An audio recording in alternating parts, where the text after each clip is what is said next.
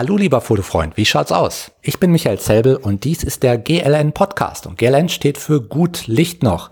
Denn in diesem Podcast geht's um Fotos und zwar genauer gesagt um dein tägliches schnelles Foto, was du machen solltest, um einfach ja, ein superklasse Gefühl für deine Kamera zu bekommen und auch für Licht und auch für alle anderen Sachen, die mit Fotografie zu tun haben. Aber ich würde ganz gerne äh, kurz auf eine Sache eingehen, ähm, weil, sie, weil ich sie gerade im Kopf habe. Einfach, ich habe vor fünf Minuten ein, ein äh, Facebook-Post beantwortet, eine Frage von einem Mädchen in Norwegen, Misa. Und Misa sieht super klasse aus und sie schießt Selfies von sich selber oder startet jetzt damit, Selfies von sich zu schießen. Und sie liebt äh, Latex-Sachen und jetzt möchte sie Selfies in Latex-Klamotten fotografieren. Und hat halt ein paar grundlegende Fragen gestellt, welche ISO-Einstellungen und so weiter. Und ähm, was ich da sehe, ist etwas, was ich auch bei vielen, vielen anderen Fotografen sehe. Gerade auf Workshops, wenn ich mit ihnen zusammenarbeite. Und morgen werde ich gleich wieder so einen Workshop haben in Gelsenkirchen auf dem Gothic Model Tag. Und auch da werde ich es wieder sehen. Ich weiß es schon. Viele Fotografen verlangen einfach viel zu viel von sich selber. Ich meine, nehmen wir Misa. Sie, sie schießt Selfies mit einer Spiegelreflexkamera. Das ist schwierig. Ja, weil äh, mit der Spiegelreflex, da habe ich halt äh, alle möglichen Probleme. Ähm, Fokus passt vielleicht nicht und ich sehe es halt gar nicht, weil ich mein Display nicht sehe. Äh, die, die, die, ähm, der Bildaufbau passt vielleicht gar nicht und all sowas. Also Selfies mit einer Spiegelreflex ist schon mal nicht ganz einfach. Dann nehmen wir mal Latexfotos, ja, Fotos in, in, in, in Gummiklamotten. Damit das gut aussieht, brauche ich Spiegelungen, Lichtspiegelungen auf der Kleidung. Ja, da muss ich im Gummi muss ich was spiegeln. Am besten halt lange röhrenförmige Lichter halt. Also ich nehme normalerweise Strip Lights für sowas. Und ähm, die funktionieren auch gut, das haben wir auch schon ausprobiert mit tollen Latexfotos. Aber halt sowas braucht man dann auch, was ich dann sehe, wo ich eine Spiegelung sehe. Äh, wenn ich die nicht habe, dann sieht das einfach aus wie irgend, irgendein schwarzer Stoff. Na, ist der spiegelnd oder nicht? Sehe ich nicht, weil da ist ja kein Licht drauf.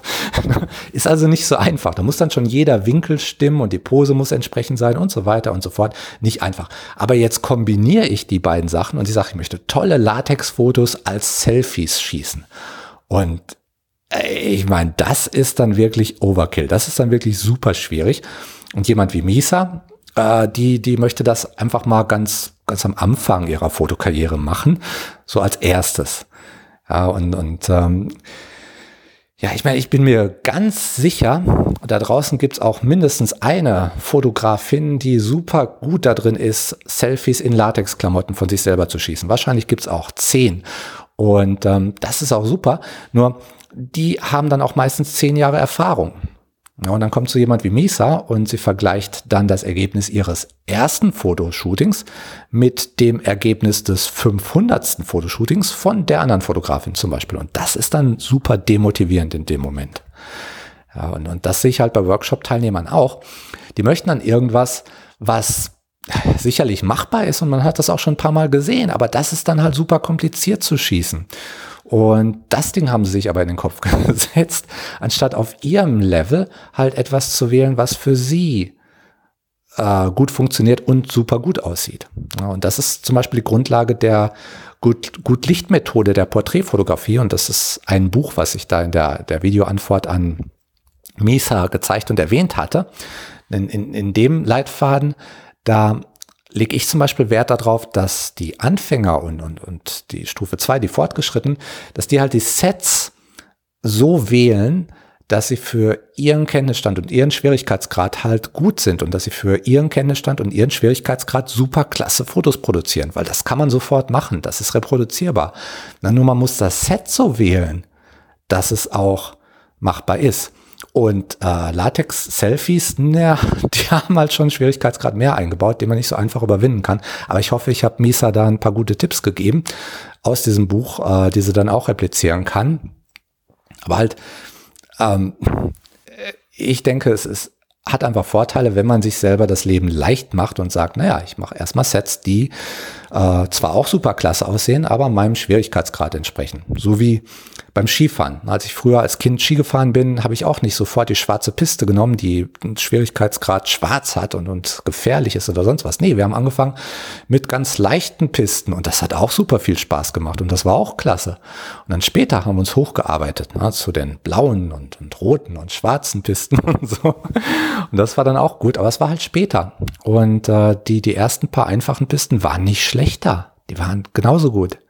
Es hat genauso viel Spaß gemacht. Und das möchte ich einfach bei euch Zuhörern auch, dass ihr Spaß an der Fotografie habt, dass ihr ganz viel Übung macht, bei der es einfach gar nicht aufs Ergebnis ankommt. Ja, wo ihr irgendwas fotografiert, was ihr auch gleich wieder löschen könnt, was, was äh, keine Rolle spielt. Und ähm, keine Ahnung, nehmt Freunde, Bekannte, die ihr zum Modeln überreden könnt, wenn ihr eine Schwester habt, die ihr hasst, weil sie doof ist, überredet die Schwester, fotografiert sie und, und, und löscht danach alle Fotos, sagt, die sahen, sahen blöd aus. ist egal. Auf jeden Fall sowas, wo es nicht drauf ankommt. Das wünsche ich euch einfach ganz viel, damit ähm, ihr ein super gutes Gefühl für die Kamera bekommt in einer Situation, die einfach stressfrei ist, weil dann funktioniert das am besten, dann funktioniert Lernen am besten, wenn es stressfrei ist. Und auch heute möchte ich wieder, dass, dass du irgendein Foto schießt, was stressfrei ist, einfach geht. Und da das jetzt die Folge Nummer 9 dieses Podcasts ist, möchte ich, dass du ein Foto schießt, was technisch irgendwie mit der Ziffer 9 zu tun hat. Also zum Beispiel was auf Blende 9 oder wenn du einen Zoom hast auf 90 äh, Millimeter oder aber, wenn du ein Makro hast, mit dem du fotografieren möchtest, dann, dann geh einfach mal auf 9 Zentimeter ran an dein kleines Objekt, was du schießen möchtest. Ne? Irgendwie sowas. Das einfach machen, draufschauen, ist es gut oder schlecht, kann ich es verbessern oder nicht, kurz drüber nachdenken und dann kannst du es auch gleich schon wieder löschen. Weil es hat seinen Zweck getan. Du hast die Kamera in die Hand genommen, dein, dein äh, Gehirn hat sich quasi wieder darauf eingestellt, hey Kamera, ja, ich weiß, wie ich sie bedienen kann. und es geht so. Und äh, damit hast du eigentlich schon alles erreicht, worum es heute geht. Und damit möchte ich dich auch entlassen und wünsche dir ganz viel Spaß damit. Und wie immer wünsche ich dir gut Licht noch.